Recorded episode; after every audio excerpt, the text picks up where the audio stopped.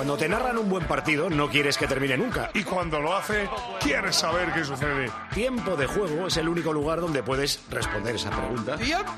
Disfruta cuando quieras de más episodios como este en cope.es Y en la antena con los número uno del deporte. Los sábados desde la una del mediodía y los domingos desde las 12. ¡Hola, hola! ¡Hola, hola! Comienza Tiempo de Juego. El de los goles, el de la emoción, el del espectáculo, el de siempre, el clásico, el único, el veterano, el del sonido imprescindible, el de la cadena. ¡Cope! Tiempo de Juego. Las horas más calientes de la radio española. Tiempo de Juego. Nos habla Pepe Domingo Castaño. Tiempo de juego. Cadena. Cope. Hola Pepe, buenos días, tiempo de juego, bienvenidos a la vigésimo séptima jornada en el Campeonato Nacional de Liga de Fútbol en Primera División. En realidad, bienvenidos a 13 horas y media de Radio de Deporte desde ahora y hasta la una y media de la madrugada cuando termine el tertulión. Super Domingo con muy buenos partidos. Por ejemplo, hay un Atlético Madrid Betis a las 4 y cuarto o un Athletic de Bilbao Barça para cerrar el domingo a las 9 en San Mamés. Hoy juega de la zona baja el Granada, abre el telón ahora en Villarreal, ahora es a las 2 de la tarde, 2 de la tarde Villarreal Granada. Y de la zona alta, además del Barça y del Atlético Madrid, y del Betis y del Atlético de Bilbao, juega el Girona. Mallorca Girona a las 6 y media. Si gana el Girona se pone a 4 puntos del Madrid. Porque recuerden, ayer empató el Madrid a 2 en Valencia con el polémico final de Gil Manzano que vio el balón volar y dijo, pito, no vaya a ser que, pues fue que. Valencia 2, Real Madrid 2, Real Madrid líder 66 puntos, a 7 el Girona, que si gana se pone a 4, a 9 el Barça, que si gana se pone a 6, quedando todavía 11 jornadas, y a 14 puntos el Atlético de Madrid con un partido menos. Tiene el Atlético de Bilbao a 3 puntos del Atlético de Madrid en la eh, frontera de la Champions con la Europa League. Sexto está el Betis, que si gana o si puntúa, amplía los dos puntos de diferencia que tiene sobre la Real Sociedad.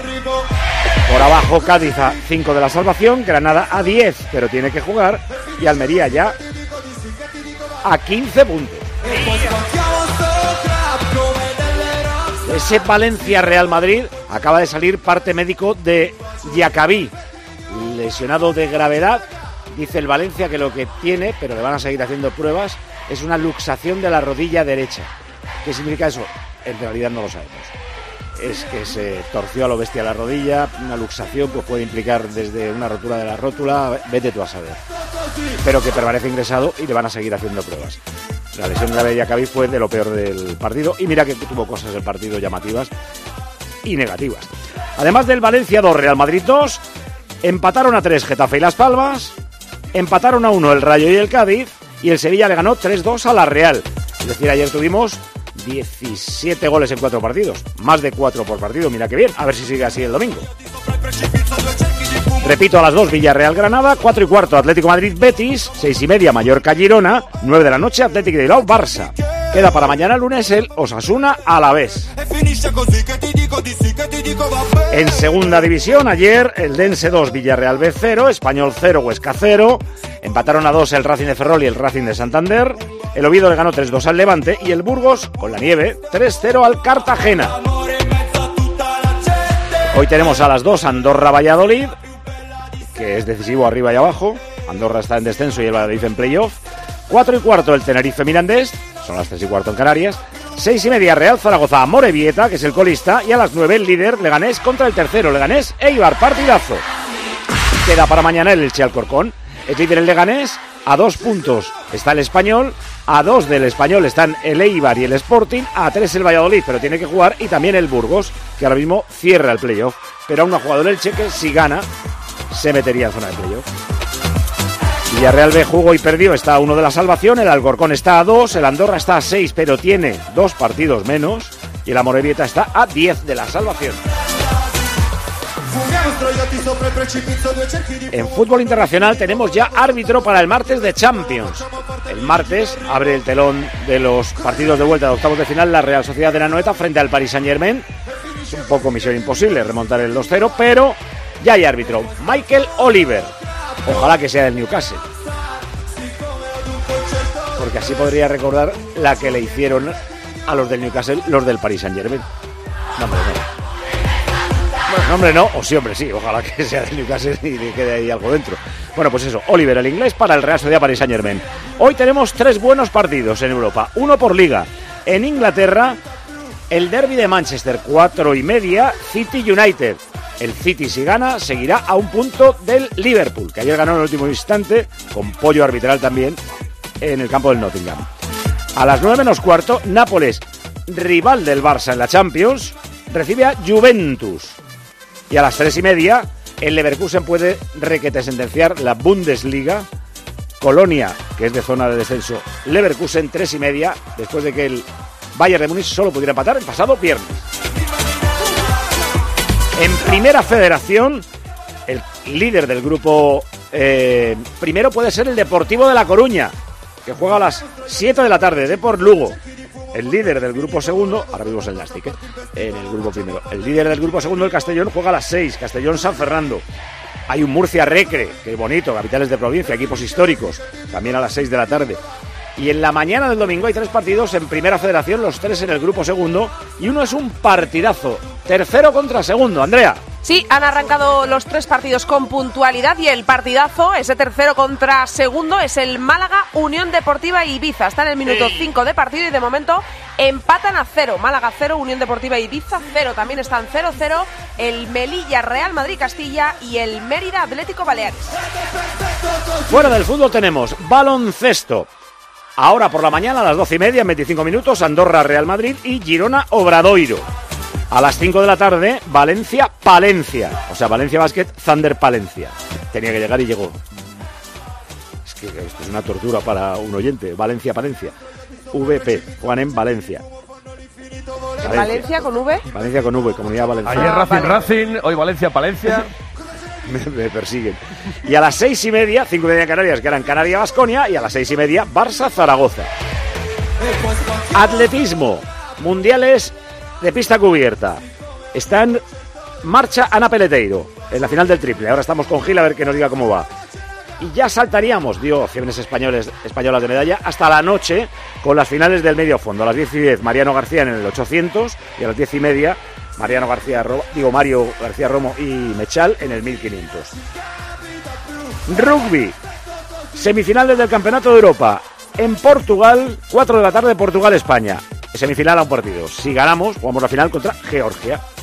Y en ciclismo tenemos la París-Niza. Y en tenis tenemos Nadal Alcaraz. Ahora lo explicamos, porque hay un Nadal Alcaraz. Es a las nueve y media de la noche y es en Las Vegas. O sea, es de exhibición. Quedan activados los sistemas de mensaje, facebook.com barra tiempo de juego, en Twitter arroba tjcope y el WhatsApp, David. 677-580-461. Pues eso, que empezamos. Contratar la luz con Repsol, ahorrar en tus repostajes. Contratar la luz con Repsol, ahorrar en tus repostajes. Contratar la luz con Repsol. ¿Pero qué estás haciendo? Contratar la luz con Repsol. Porque ahorro 20 céntimos por litro en cada repostaje durante 12 meses pagando con Wilet. Contrata la luz con Repsol en el 950 52 50 o en Repsol.es y enciende tu ahorro. Y alguna cosilla te voy a contar, Pepe. Ayer no te dije em, que ya hay pregonero para las fiestas de padrón de tu pueblo. No sé si te va a gustar eh, mucho o poco. Abel Caballero, el alcalde de Vigo, va a ser el pregonero de padrón.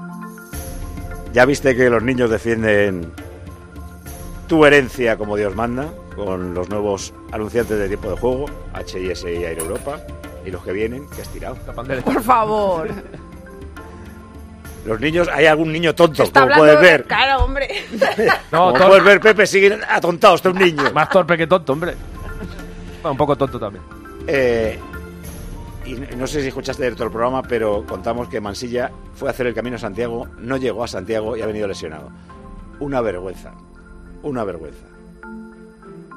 ¿Qué le vamos a hacer, Pepe? Bueno, que tu Depor, por primera vez en toda la temporada, se puede poner líder. Derby gallego, además, a las 7 de la tarde. Lugo, que está en el centro de la tabla más o menos tranquilote, pues Depor Lugo en Riazor. Si gana el Depor, se pone líder. Solo el líder sube directamente a segunda. Ya te contaré cómo va la película. Arrancamos.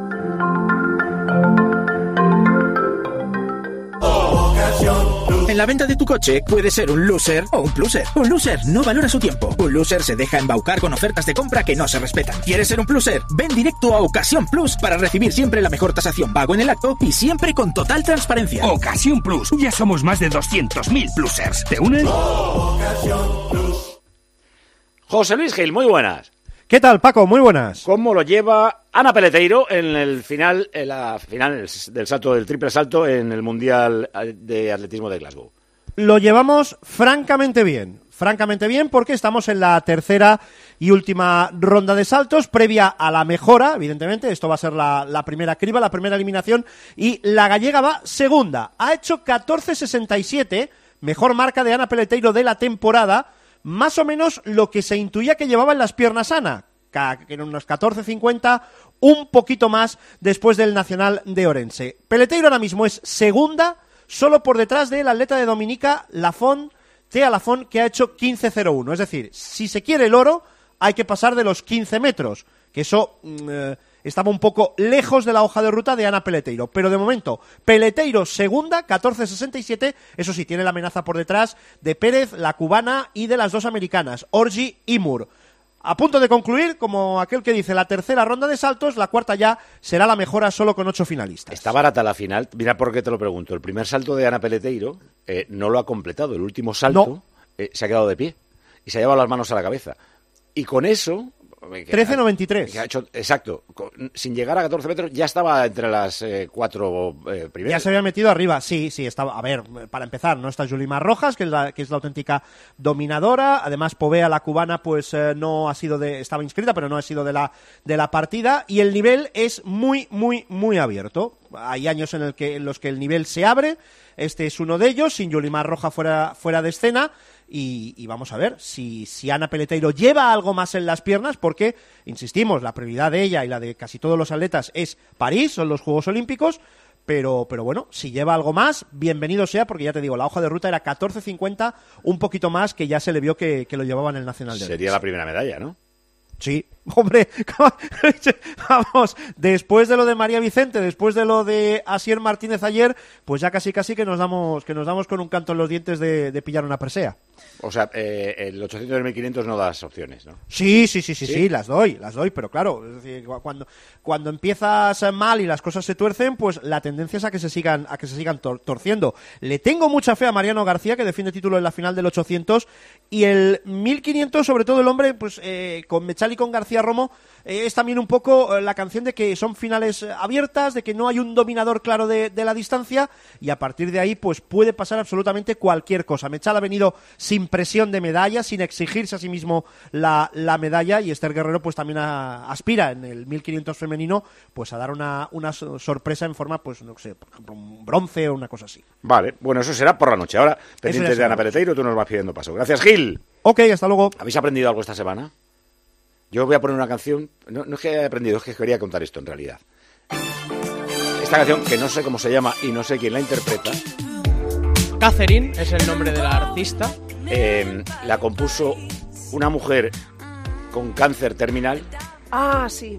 Para que los derechos de esta canción le quedaran como herencia a su hijo. Esta semana ha fallecido esta mujer, esta cantante. Y eh, como desde el primer momento lo explicó, que estaba en fase terminal y que pues arrasó, creo que en el mundo TikTok, o sea que ha generado un montón de derechos. En TikTok la empezó a utilizar todo el mundo para sus vídeos, no bailando, para cualquier vídeo, para que generase eh, dinero para el niño. That's you out of my head. Además la canción mola mucho. Cat Janis.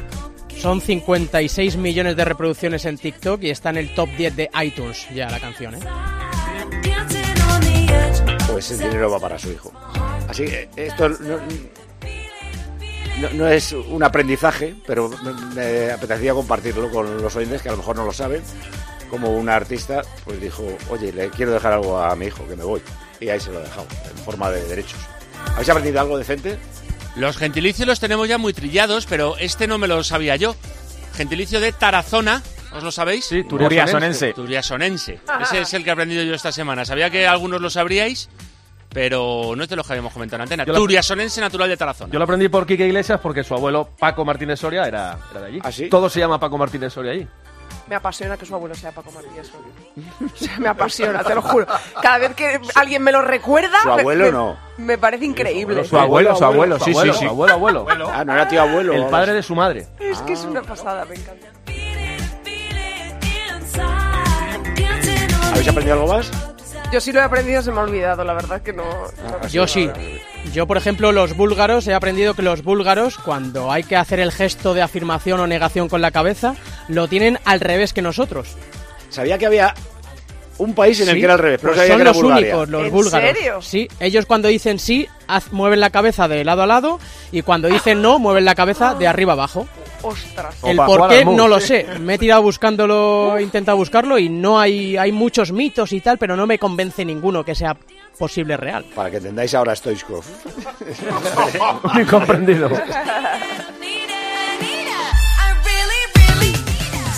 ¿Por qué se juega hoy un Nadal Alcaraz? Nadal, que además el pobre está recién salido de la lesión. ¿Por qué se juega en Las Vegas? ¿Por qué? Porque se ha metido Netflix para ofrecer deporte en su plataforma. Netflix que está en otras historias. Ángel García, hola. Hola Paco, muy buenas. Es tal cual. O sea, Netflix pone una pasta y ya está, ¿no? Tal cual. A ver, Netflix lleva tiempo amenazando con meterse en el deporte mundial para hacer retransmisiones. Tú te metes a Netflix a ver series, a ver pelis, a ver lo que sea. Bueno, pues quieren dar deporte en directo.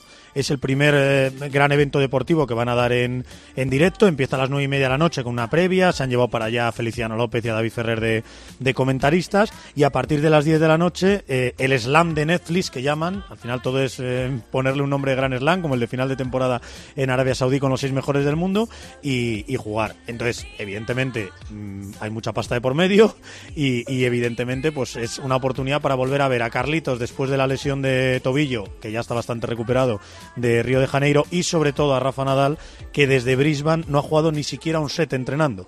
Es decir, es la primera vez que va a saltar una pista y que va a jugar un par de sets y veremos si el super tiebreak a 10 puntos en caso de que empaten los, los dos Y- sets, que es lo que suele pasar en una exhibición, por cierto. Y esto que les costará una pasta, porque hay que pagar el, el montaje y a los tenistas, Mm. lo recuperan. Porque quiero decir, yo es que para que Bueno. me ponga a ver un partido de exhibición, hombre, si tengo una pistola apuntándome en la cabeza sí lo veo, pero si no... Bueno, y además no. lo ofrecen gratis, entonces, bueno. A ver, yo creo que es un primer paso para decirle al mundo, oye, hemos dado un partido en directo de Nadal y Alcaraz, ¿queréis que demos vuestro deporte en directo? Y empezar a comprar derechos que se está hablando, igual que se habla de Amazon Prime, que ya está dando cosas como la NFL y alguna otra cosa.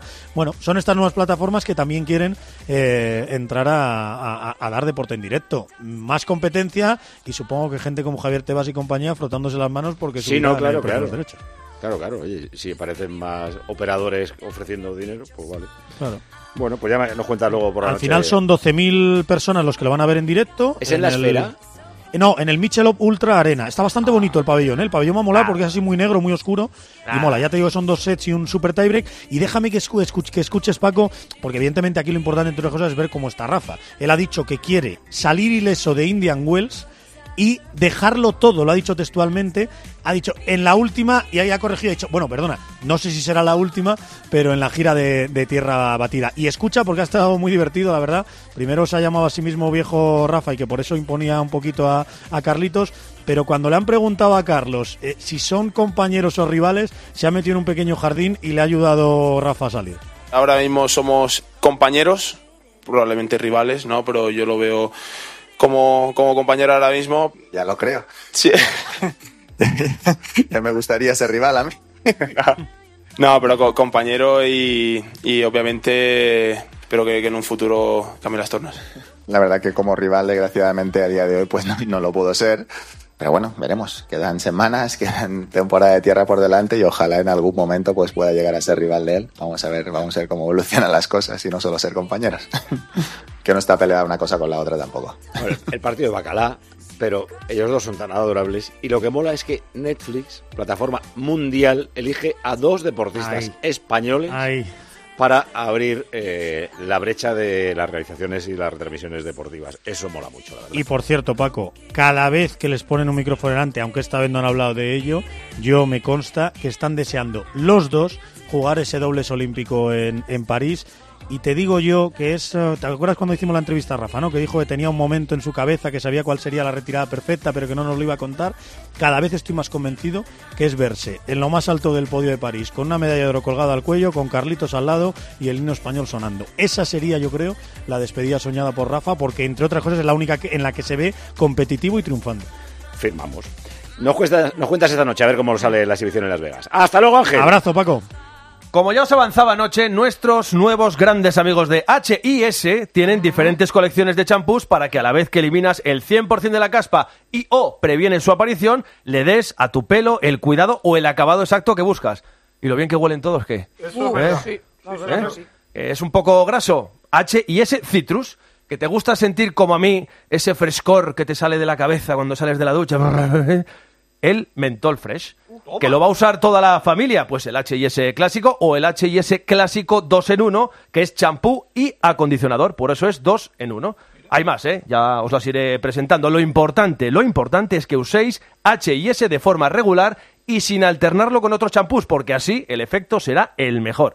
Y acordaros, que lo tengo aquí, del bote ¿Cómo XXL? Que dura un montón y que hace que ahorres un montón. Tú pruébalo, porque H&S está tuneando tu champú ideal y así tú, pues tuneas en tu ducha, claro. A ver, ¿estáis listos? Venga. es que es un valiente, ¿eh? H&S, libre de caspa H&S, libre de caspa, champú de mi corazón. Ay, me encanta. Entramos en semana de Champions. ¿Hay algún lesionado del Paris Saint Germain? ¿Mbappé se ha declarado en rebeldía? ¿Hay alguno en el Leipzig? Millán, Horda. Hola Paco, de momento en el Paris Saint Germain Mbappé parece que va a estar. Tuvo ayer la reunión que contamos con Luis Enrique y que sepamos no se ha declarado en rebeldía. Están Marquillo, Marquinhos y Danilo que son dudas, espera poder contar con ellos el técnico español. Eh, Marquinhos lleva fuera 15 días y lo de Danilo fue en el entrenamiento del viernes, no estuvo ante el Mónaco, pero se espera que estén ante la Real Sociedad. Estamos también pendientes de Marco Asensio, que en el partido ante el Mónaco se tuvo que retirar en la primera mitad con algún problema muscular en la pierna derecha. Todavía no tenemos noticias y tienen lesionados de larga duración a Kimpembe, a Skriniar, a Sergio Rico, que va a volver a entrenar en breve, y también a Kursava, aunque ha jugado un partido en toda la temporada, así que tampoco es muy importante. Y en el Leipzig, solo una baja, Klosterman, el central, que fue titular ante el Real Madrid, así que imagino que entrará en esa posición o Simakan, que jugó en la ida de lateral derecho, o si no Luqueva, que es el que fue ayer titular ante el Bojo. Champions el martes para la Real, Champions el miércoles para el Real Madrid. Los dos en casa, en Anoeta y en el Bernabéu. Ya les iremos contando. Eh, ronda de corresponsales.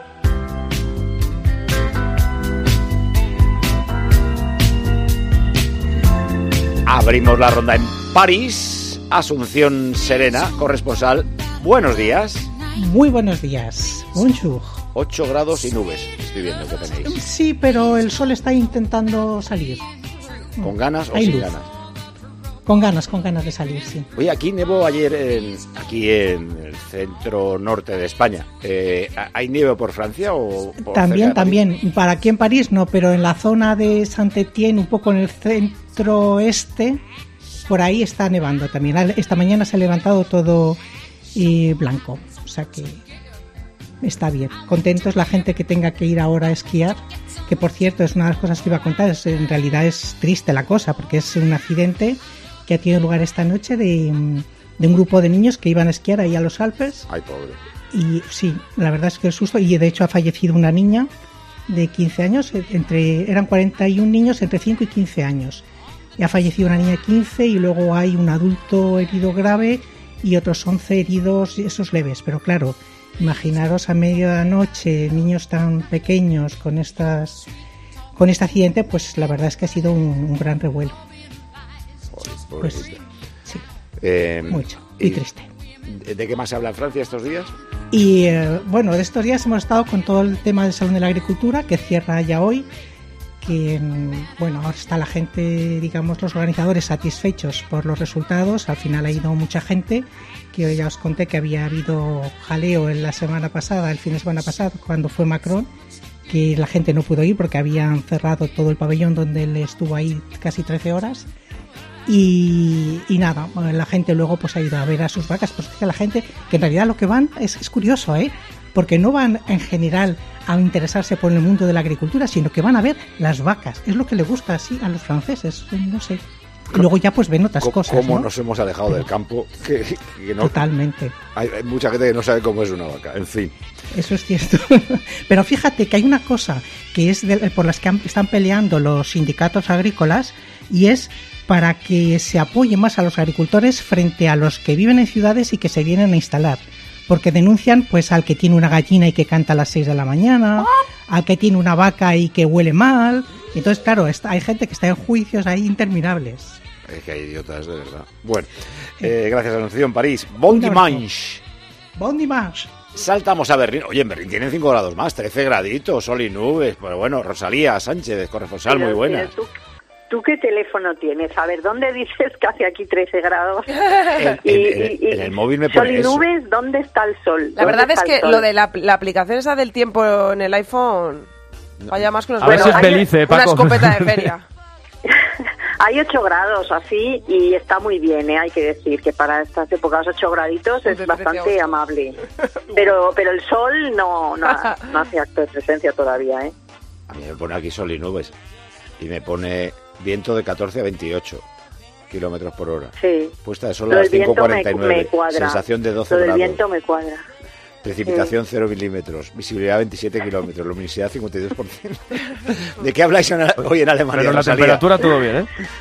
Ay, pues estamos bastante preocupados porque mm, la televisión rusa RT ha publicado unas grabaciones, un audio que seguramente ha, ha- ha grabado el- los espías rusos, en el que se oye a tres altos mandos de la Fuerza Aérea Alemana hablando de la posibilidad de que, de que Ucrania dispare misiles Taurus alemanes con, en territorio ruso.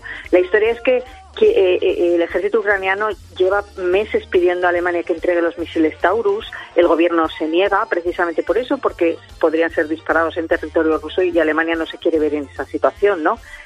Eh, pero claro, para hacer los informes, pues estos tres altos mandos estaban viendo posibilidades, si se les entregasen, cómo se usarían, a dónde serían disparados, qué ta ta ta ta. Y esto puesto en una grabación en la televisión rusa, pues parece que Alemania está tratando, está ya tiene el plan hecho para para que los misiles Taurus estallen en, en territorio ruso. Y las redes sociales rusas ahora mismo arden en- de mensajes eh, diciendo bombardeemos Alemania antes de que nos ataquen ellos. Personalidades muy importantes como el expresidente Medvedev dice que aquí está el archienemigo otra vez, que sigue vigente la consigna de muerte a los nazis. Y como todo esto pasa mm, 24 o 48 horas después de que Putin haya hecho ese mm, mensaje amenazando con sus armas nucleares a cualquiera que, que se le ponga por delante, pues claro, aquí esto crea una sensación de bastante incertidumbre y preocupación. Normal. Por ahora todos son cerillas, así, nos parecen cosas de... eh, Pero es que un día se va a caer la cerilla y el suelo está lleno de gasolina, ¿eh? Por lo que yo veo en el panorama internacional, un día un loco, y hay varios ahora mismo, la lía parda. En Pues fin. esa, esa es la cuestión que, que bueno, no, no solamente somos todos miembros de la OTAN, ¿no? Si, si, si Putin disparase algo a Alemania, el problema es que no sería de Alemania, es que España también Mundial. es miembro de la OTAN. La OTAN tiene un artículo 5 que en el que hemos firmado todos que si agreden a un país miembro, es- todos estamos comprometidos en su defensa.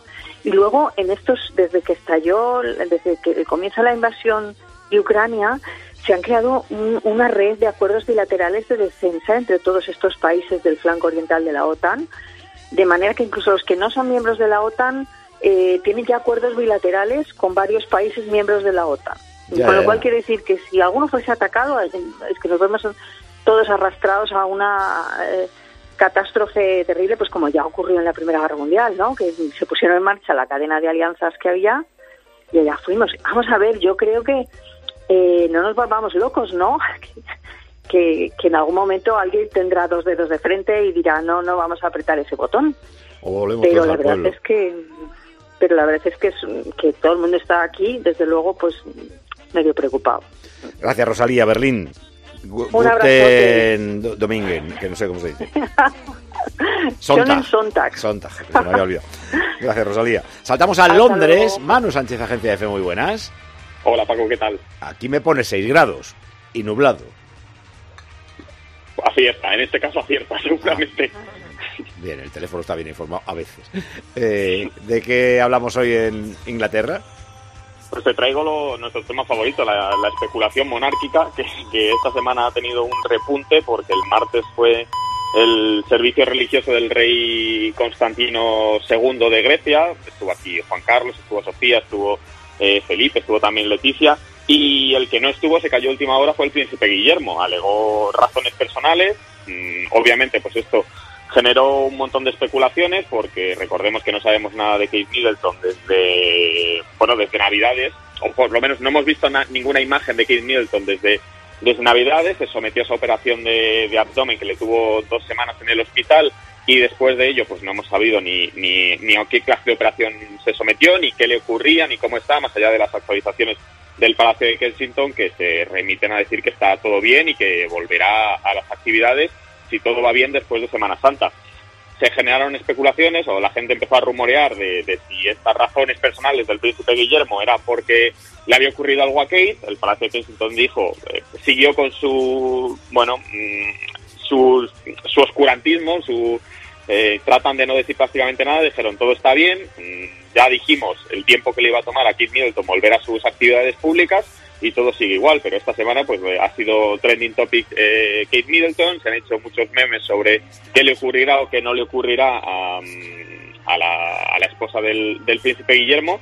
Y seguimos sin saber prácticamente nada. Mientras tanto, pues el rey Carlos III tampoco pudo estar en este servicio porque sigue, bueno, tratándose del, del cáncer en su palacio de Seringham y, y estamos pues, pues a la espera de que llegue Semana Santa y ver si finalmente el palacio de Kensington nos cuenta qué le ha pasado a Kate Middleton, a qué se ha sometido y, y por qué eh, lo está tratando con tanta con tanto misticismo, con tanto misterio.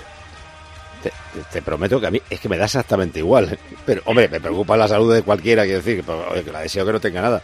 Pero es que las vueltas que le da A mí- el a mí- mundo a, Kate Middleton, de No, verdad. eh, a mí me a mí me sorprende de verdad, o sea, yo eh, a mí no me sorprende tanto quizá que la gente aquí, que los británicos pues se preocupen o, o- o especulen o hablen mucho sobre el tema, ¿no? Entiendo que al final, bueno, es prensa rosa y que, y que a mucha gente le, le interesa, pero me, me- me sorprende también el impacto que tiene en España, Sí, de verdad, sí, ¿eh? Cuando, cuando ves el- las noticias más publicadas, etcétera, aquí nosotros en la agencia tal, y ves que todo lo relativo a, a la monarquía y a Kate y al rey y, y al príncipe es, es de lo que más interesa. Y a- yo te digo, o sea, ya lo vivimos en, nuestra, en, nuestras, en nuestras carnes cuando, cuando murió la, la reina Isabel y yo dije, bueno, ahora serán un par de días de, de televisión y tal y no sé qué, pero, pero no, no, todos los días y, y ya di, como digo, de los temas que más interesan del, del Reino Unido es la, es la monarquía. Vamos, que tú ahora mismo, que, que te gusta el fútbol, dices, tengo una entrevista con eh, Haaland que dice que quiere jugar en España.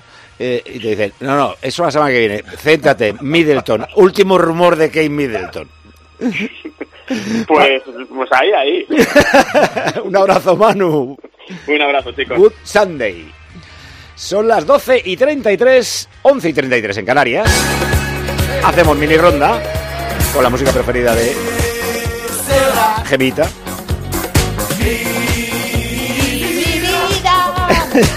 no, no cantes que ya llueve bastante. Pues que sí, canta y sé feliz. Canta y sé feliz, canta y sé feliz. Eh, tenemos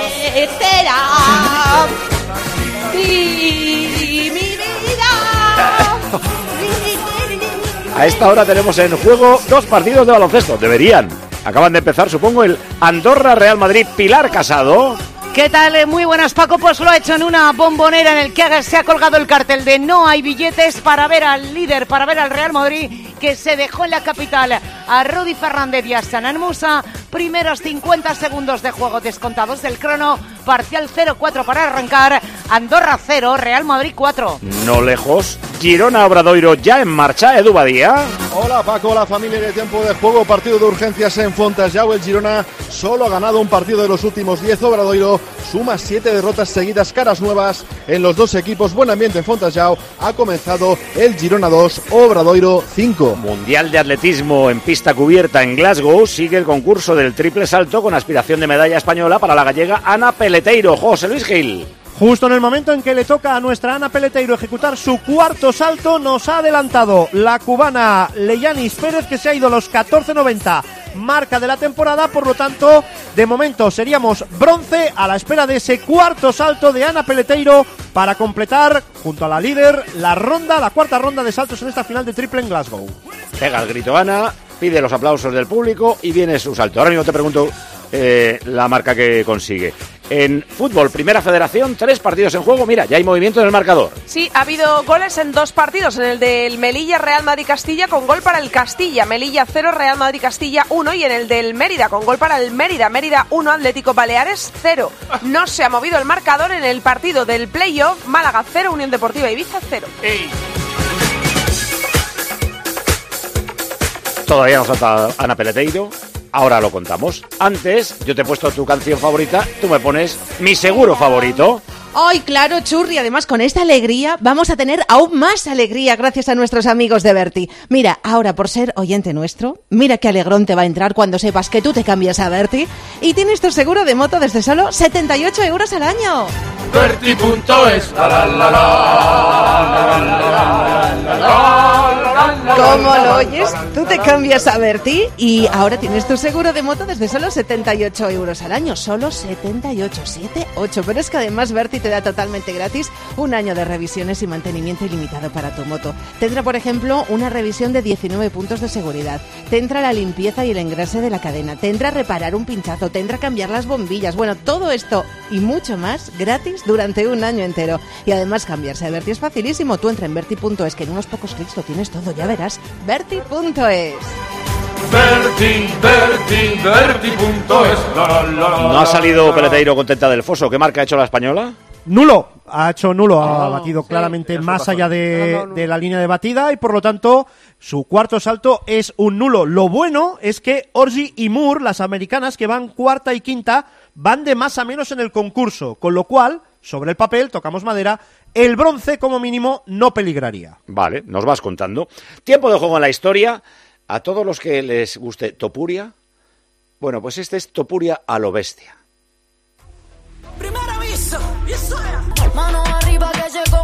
Oye, no, no, le ponéis reggaetón a tiempo de juego en la historia, en serio. Es que sois unos descastados. O sea, espera- esperad por lo menos a que se muera Bob Dylan para poner estas cosas guarras en el programa. Dale, dale, Victoria, si tú quieres vacilar. Bueno, bueno, es que me- les pido disculpas. José Luis Corral, historiador, muy buena. DJ Paco. Hola, muy buenas, ¿qué tal? Y la verdad es que el reggaetón me ha dejado estupefacto. No sé si voy a poder seguir. No, no, lo- la ambientación musical de este programa va a ser motivo de, de despido, de- No te conviene. No sé. Eh, vamos a hablar. eh, He citado a Topuria, eh, porque esta semana ha sido muy famoso. Pero es que, por lo que yo no tenía ni idea de quién era el personaje que nos habías propuesto esta semana, entonces empecé a leer cosas de Diego García de Paredes. Y como peleador, debe ser el mejor peleador español de todos los tiempos. O sea, en duelos, en duelos, o sea, en batallas participó en mil, pero en duelos individuales, bueno, individuales, o él contra 15. Eh, y, y jamás fue vencido. Bueno, es un personaje espectacular. Él nació en Trujillo, es uno de estos extremeños duros, eh, en 1468 y fue pues uno de los personajes más famosos del siglo XVI. De hecho, lo cita Cervantes en El Quijote varias veces, le dedica una comedia a Lope de Vega, o sea que es un personaje realmente muy famoso. Lo que pasa es que después, andando el tiempo, fue apagado por gente de más brillo como el propio Fernando Católico o como sobre todo el gran capitán que fue su comandante en jefe en algunos momentos. Ah, Cuando he dicho peleador, a ver si piensan que, es que iba a un ring, no. O sea, era militar, participó en mil batallas con el gran capitán, con- eh, eh, eh, por ejemplo, en, Nápoles. Pero es, es que hay historias suyas de él contra todos y salía ganando él. O sea, es- que, que era un tío súper fuerte de dos metros, dicen, ¿no? Bueno, no sabemos exactamente, sí, eh, se habla de dos metros, pero en fin, no sabemos la estatura porque no hay, aunque se, se conserva su cadáver, ¿eh? está enterrado en Santa María la Mayor de, la, de Trujillo, de su ciudad natal, y por tanto se podría estudiar perfectamente, porque allí está su sarcófago ahí están sus huesos, pero vamos, parece que era un hombre muy grande, muy fuerte, eh, sí, pesaría 100 kilos o más, o 120, según dicen algunas cosas, pero en fin, es un poco quizá de aventurado, pero todas las fuentes eh, coinciden en que era un hombre enorme, muy pesado, pero muy ágil, cosa realmente poco contradictoria, ¿no? Porque es, si tienes mucho peso por- y eres muy grande, pues no tienes tanta agilidad. Pero por lo visto, él desde muy joven había eh, entrenado muchísimo con la espada, eh, en esgrima, y tenía una agilidad eh, as- asombrosa. Tanto es así que efectivamente libró, dicen las fuentes, 300 duelos individuales o colectivos en grupos, venció en todos, nunca fue derrotado y participó en batallas. Y tiene algunos episodios realmente... Se mezcla la leyenda con la historia, también es cierto. Pero bueno... sí, pero hay, historiadores que, que admiten esos episodios. Cuéntanos un par de ellos, porque es que son muy llamativos, o sea, son de peli de peli, son de... lo de 300 es una moñiga comparado con este. Bueno, pero total, eh, quizá lo más eh, brutal que mm, en lo que participa es la defensa del puente del río Garellano. En 1503, una de las dos grandes batallas que vence el Gran Capitán, él es uno de sus coroneles, uno de los comandantes del ejército de- del Gran Capitán y de, y de Fernando el Católico, y el Gran Capitán, mm, bueno, mm, parece ser que tiene alguna duda, y coge este hombre, García de Paredes, se presenta en el puente, era muy estrecho, ¿eh? era un puente donde cabía apenas un caballo, una persona, pero bueno, se planta en el puente con una espada de doble filo, con esas grandes espadas de un metro veinte, eh, una especie de mandoble, y empieza a repartir mandobles, y dicen las crónicas que pudo liquidar a 500 franceses nada menos, él solo, ¿eh? Sí, o sea, imagínate, una cosa muy estrecha y te van viniendo de uno en uno, de dos en dos. Y Claro, no cabían, no pumba, cabían más que pumba. uno o dos, ¿no? Pero bueno, eh, por lo visto, además de ser muy ágil, era muy resistente. Y allí acabó con medio ejército francés. Fue una de los- uno de los episodios más, más tremendos, ¿no? Y luego hay otros episodios de otro carácter. Él era un duelista, ¿no? Era un duelista pendenciero, tiene una gran Sí, que, cantidad que de... igual, igual montaba una bronca en un, eh, en, eh, en un restaurante, por decirlo de alguna manera, ¿no? Sí, sí, por supuesto, era realmente tremendo. Y cuando le mentaban a España, él enseguida, ah, para mal, claro, él enseguida se enfadaba. O sea, que te- tenía muy, muy a gala defender el honor, su propio honor y el honor de España. No era un bruto, ¿eh? Era un- en el sentido eh, intelectual, era un hombre culto. De hecho, sabemos que tenía libros, por ejemplo, leía los comentarios de Julio César, claro, libros de guerras, la conquista de las Galias, etcétera. Pero era un hombre que sabía leer, sabía escribir y por tanto no era un hombre inculto. Y hay un episodio que te va a encantar, que este es un poco legendario, ¿no? Pero fíjate, en una ocasión estaba en su pueblo, en Trujillo, y estaba cortejando a una dama. Y le entró un calentón y cogió la reja de la ventana de la estaba en- en- a pie de calle de la, de la casa de la dama y la arrancó. Claro, él se dio cuenta de que la gente del pueblo podía decir, bueno, ha mancillado el olor de la dama. Y para que no se notara, cogió y arrancó todas las rejas de todas las ventanas de toda la calle. Bueno, realmente eh, espectacular, un tipo muy, muy peculiar. Lo del hierro a él le debería dar eh, un poco igual, porque se escapó, me parece, un par de veces de, de cadenas, estaba atado y rompía las cadenas. y Sí, se- sí. Bueno, la- las argollas de las puertas reventaban las puertas. Bueno, si es verdad todo lo que nos cuentan las crónicas, y parte tiene que ser verdad, claro, era un personaje realmente de un, de un poderío portentoso. Hay otro es que hay varios, ¿eh? o sea, de verdad, eh, este tío merece eh, una, un peliculón. En Cefalonia, en Grecia, contra unos turcos, una fortaleza, se, va él solo contra la fortaleza, sube arriba, se carga no sé cuántos, lo consiguen retener, se escapa desde dentro, monta tal pollo la fortaleza que acaban entrando el resto de sus compañeros y conquistándolo. O sea, y, eh, eh, debía ser una fuerza eh, sobrehumana. Bueno, si es verdad todo lo que cuentan las crónicas, insisto, mm, puede que en bastantes sea cierto, porque además eh, lo cuentan muchos cronistas y lo cuentan incluso él mismo. Tiene, él escribió, fíjate, era era culto y escribió su propia biografía. Claro, cuando uno escribe su autobiografía, exagera a favor, pero cuenta cosas impresionantes. El asedio de Cefalonia, eh, subido en lo alto de la muralla con un espadón, liquidando pues a, a decenas y decenas de turcos, y después de tres días combatiendo, y lo cuentan los turcos, ¿eh? se rindió porque ya no podía más. Estaba, no había comido, no había bebido, no había ido al servicio, y claro, ya no podía más. Y efectivamente lo apresan. No, por cierto, le perdonan la vida por lo valiente que ha sido y por lo formidable guerrero que es. Y luego se escapa, como has dicho, arranca las cadenas, revienta las puertas, liquida a todos los guardias. Bueno, es una cosa realmente increíble. Yo he flipado con este descubrimiento y te lo agradezco un montón, Diego García de Paredes. Y luego, como suele pasar en, en estas vidas, murió de una manera bien tonta, ¿no? He leído dos cosas. Una, que jugando con unos cadetes y otra que se cayó del caballo. ¿Qué, qué- qué- qué- qué tienes tú medio claro de eso, de su muerte? Bueno, efectivamente hay dos versiones, entonces a saber cuál será cuál será la cierta. Insisto, analizando el cadáver en Santa María la Mayor de Trujillo podríamos saber exactamente la causa de la muerte. Pero sí, hay dos cronistas, hay dos versiones escritas un tiempo más tarde. Una de ellas dice que estaba jugando con unos eh, aprendices, con unos cadetes en, en 1533 en Bolonia y allí, pues eh, jugando a la pared, una especie de juego de pelota, pues hizo un mal giro, cayó, se dio un golpe y se mató. Y hay otra versión que dice que estaba también jugando eh, en equitación, en ese mismo momento en Bolonia, en 1533, se cayó del caballo y tuvo una herida. Bueno, él estuvo varios días enfermo, ¿eh? probablemente fue una infección. Yo creo que, por lo que parece, ¿eh? por las crónicas, fuera una caída jugando a la pelota, fuera una, ca- una caída del caballo, murió días después. Con lo tanto, es, por lo tanto, es posible que una herida abierta pues provocara una, una infección. ¿eh? Pero vamos, que era una tontada de muerte para lo que había llevado en 60 años que vivió. por ahí. Bueno, pero fíjate, a lo mejor no te liquidan 500 franceses, pero un pequeño virus, una pequeña bacteria te puede Claro. llevar a la muerte. Son cosas que pasan. Eh, y luego una duda que tengo, García, Diego García de Paredes, García es apellido, porque yo interpretaba que sí, y que e incluso que era compuesto García de Paredes, pero he visto que su hermano se llamaba no sé qué de Paredes, uno de sus hijos es de Paredes, no es García de Paredes. Sí, en, esta, en este momento estamos a principios, bueno, a finales del siglo XV, los apellidos todos no, no se habían configurado como hoy lo tenemos, ¿no? Normalmente se utilizaba al final el apellido de la familia. Él era de la familia de los Paredes, que era una familia que había de Paredes de Nava, por cierto, proceden de esa localidad, ¿no? De Castilla. Y habían llegado a Extremadura en la llamada Reconquista, en el siglo XIII. Por tanto, el apellido realmente de la casa de linaje es Paredes.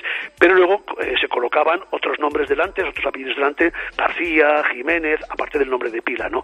Por tanto, la- el apellido, diríamos, familiar paterno es Paredes, por esta familia que viene de Paredes de Nava. Muy bien, José Luis, muchas gracias por acercarnos a este personaje, que merece un peliculón, pero de los buenos. Un abrazo, Un abrazo la semana que viene. Diego García de Paredes. Mira, si estuviera ahora vivo, anunciaría huevos de Rujamar seguro. Heriberta, ¿te gusta la página de la historia? No, no, le, le pega mucho a esto. Pero se- seguro que lo que no hacía Paredes era reciclar. Seguro que no. Claro.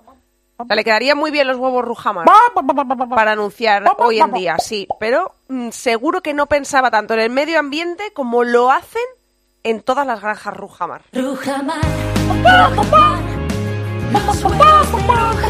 Heriberta lo sabe bien, que lo ve cada día. Cada día, todos los huevos que ponen, ven cómo los envasan. Y son testigo todas las gallinas Rujamar, que son mm, más de dos millones de gallinas. Son testigo de que no hay ni rastro de plástico en los envases de los huevos Rujamar. Cuando ellas corretean libres y felices por las granjas, saben que su producto va a estar bien cuidado. Claro, porque no hay nada de plástico. Tú solo te tienes que preocupar cuando comas los huevos Rujamar de disfrutar de ellos y luego el envase al contenedor de papel al azul y listo, 100% renovables. No utilizan nada de plástico, solo celulosa reciclada y reciclable. Claro, porque Rujamar, además de preocuparse de producir los mejores huevos de España, se preocupa de reducir la huella de carbono, de ser sostenible, de dejar al planeta libre de CO2, como sus gallinas son libres, pues el planeta lo quiere libre de CO2. Por esto y muchos motivos son los mejores huevos de España, Las gallinas de Rujamar. las mejores gallinas de España.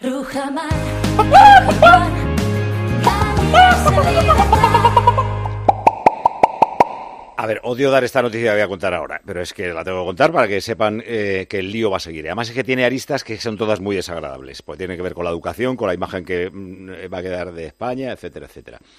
Eh, ayer un periodista de ESPN Brasil, ESPN Brasil, estaba en la grada grabando con su móvil y graba a un niño gritando mono. El niño, eh, está el vídeo circulando por ahí, es pequeño, eh, va muy abrigado, pues, igual son 5 o 7 años, no sé. Está en los brazos de su madre, vamos, está delante de su madre que está sentada, y su madre no le recrimina al que diga mono, sino que recrimina al que se da cuenta que le está grabando. Es que yo creo que no debemos de poner ni el que- es que vamos a oír que diga mono una voz infantil, ¿no? Tal cual. Yo creo que lo podemos evitar, sí, que tampoco nos va a dar más. Eh, total que eh, esto ya está rulando por Brasil. Brasil ya nos miraba de una manera al Valencia ni te cuento. Eh, después de que ayer el club hizo todo lo posible porque eh, estuviera la cosa en paz y en calma, pues van a volver las eh, cosas chungas.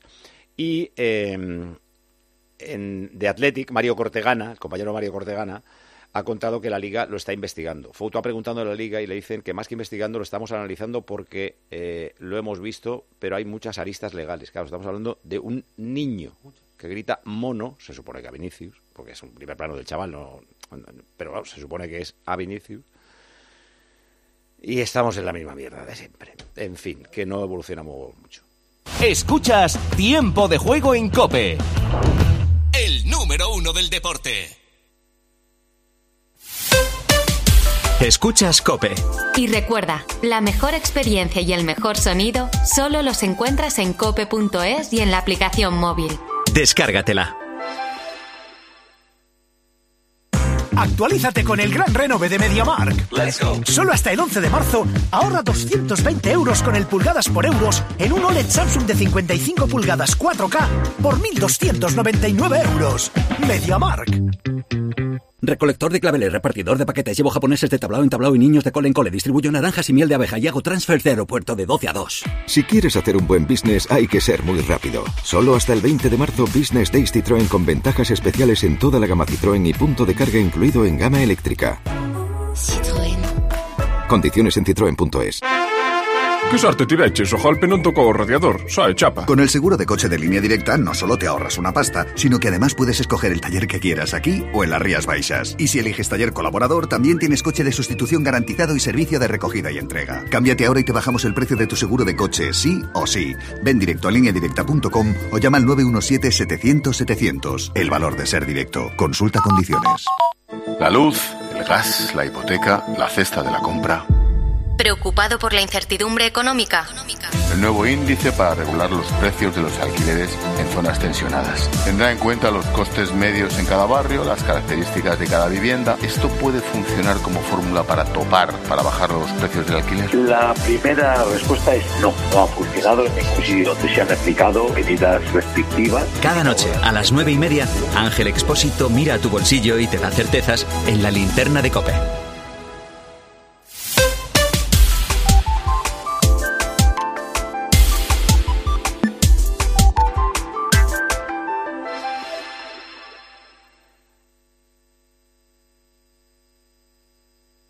Estás escuchando Tiempo de Juego. Y recuerda que si entras en cope.es, también puedes llevar en tu móvil los contenidos más exclusivos con el mejor equipo de la radio deportiva española. Mundos de Dani Sedabre. Hola Dani, ¿qué tal? ¿Qué tal? Muy buenas a todos. ¿De qué vas hoy? Bueno, Paco, para ti probablemente ha sido una semana normal, una más, ¿no? Ayer eh, jugó el Madrid, hoy jugó el Barça, jiji, jaja, no sé qué, la Copa del Rey y tal, pero no ha sido una semana normal. Ha pasado una cosa muy bestia, una cosa histórica, una cosa que, como un Mundial de Fútbol o unas unos Juegos Olímpicos, solo pasa una vez cada cuatro años. 29 de febrero.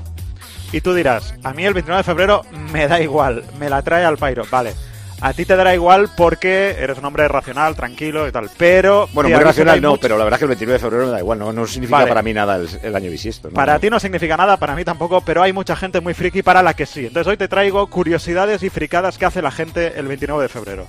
Por ejemplo, en Grecia está prácticamente prohibido casarse. No está prohibido por ley, obviamente, pero eh, son muy supersticiosos con eso. Se supone que el matrimonio eh, que se casa el 29 de febrero está abocado al divorcio. Tú me dirás, bueno, como todos, bueno, no sé, pero eh, hay empresas... o sea, Como decía gana Groucho, la principal causa de divorcio es el matrimonio.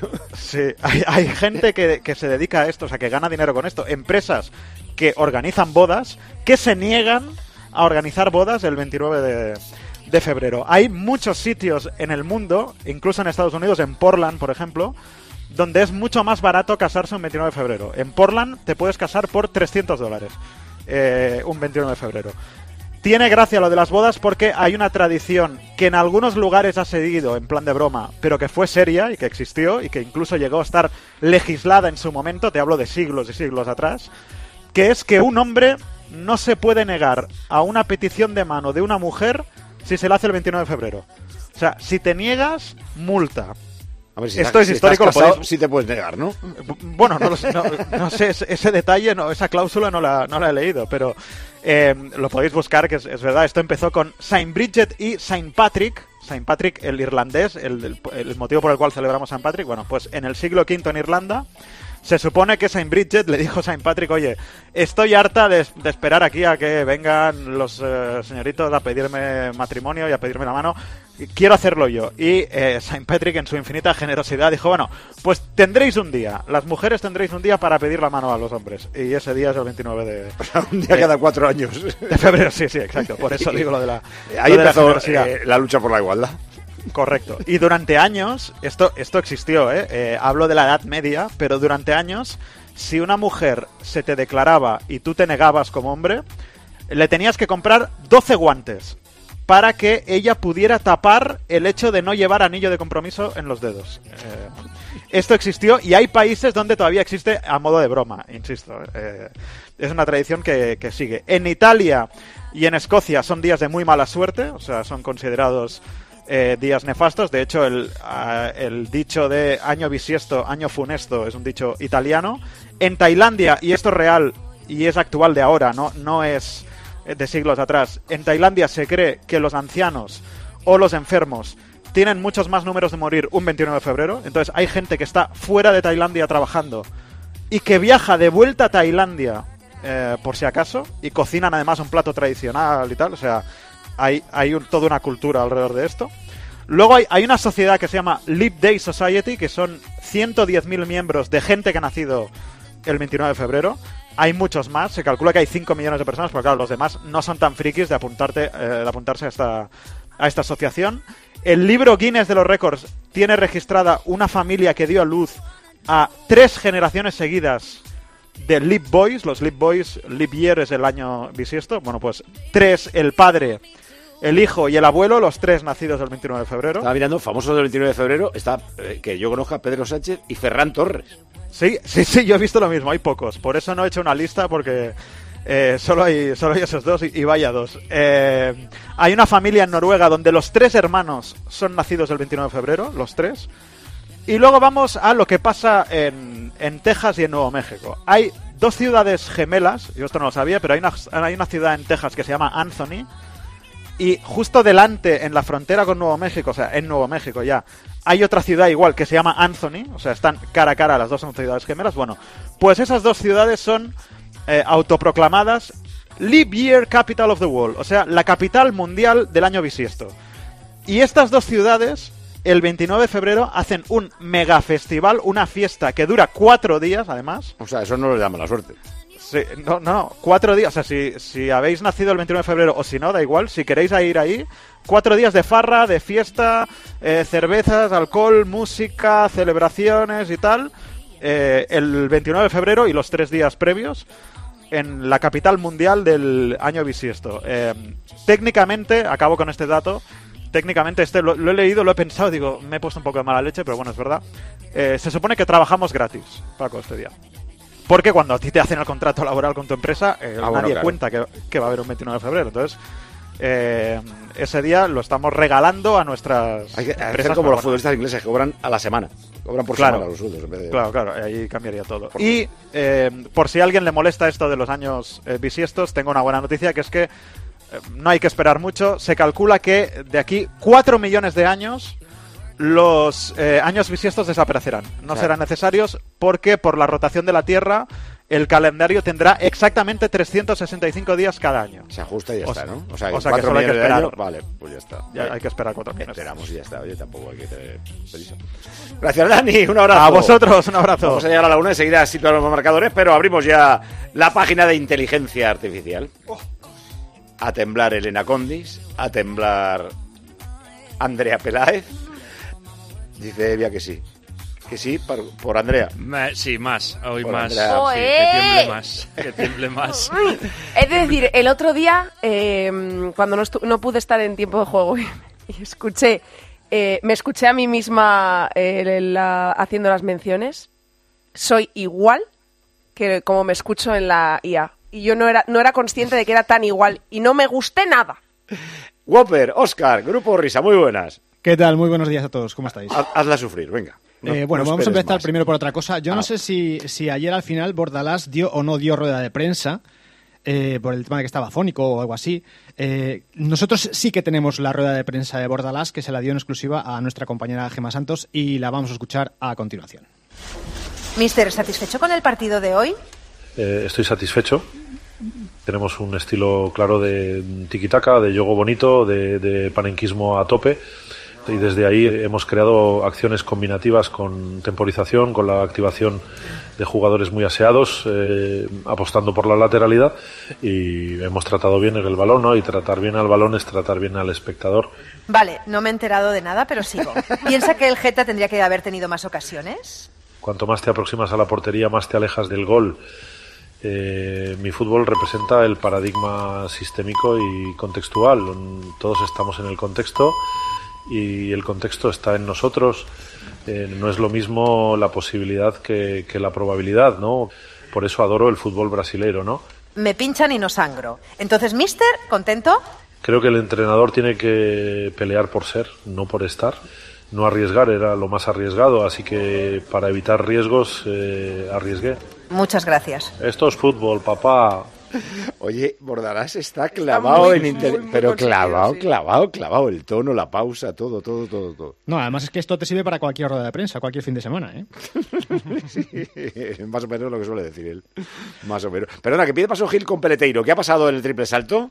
Bueno, pues que ya tenemos la primera medalla asegurada, ¿eh? Ya tenemos la primera medalla para el equipo español en este Mundial de Glasgow después de que la americana Orgi hiciera nulo en su sexta tentativa. Por lo tanto, ya el bronce en el bolsillo de la gallega que ahora va a atacar la posibilidad de intentar aproximarse a esos 14.90 de Leyanis Pérez y por qué no, pues eh, hacer algo que sería grandioso como amenazar los 15-0-1 que parece muy lejos de Tea Lafón. Ah, O sea, tenemos el bronce y ahora le queda un salto para intentar plata o oro, ¿no?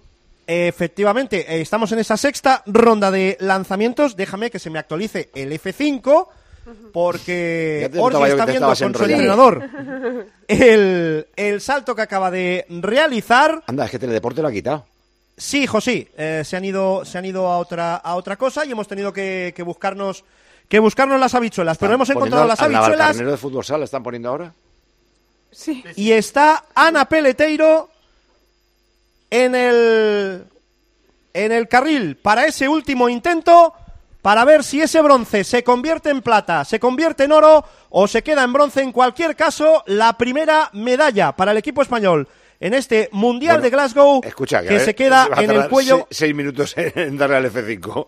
Ahora, mira, vamos a hacer una cosa. Vamos a hacer la mini ronda ahora mismo y luego seguimos con Whopper y conectamos contigo de nuevo para que nos digas lo de Pereteiro. Una y dos, doce y dos en Canarias.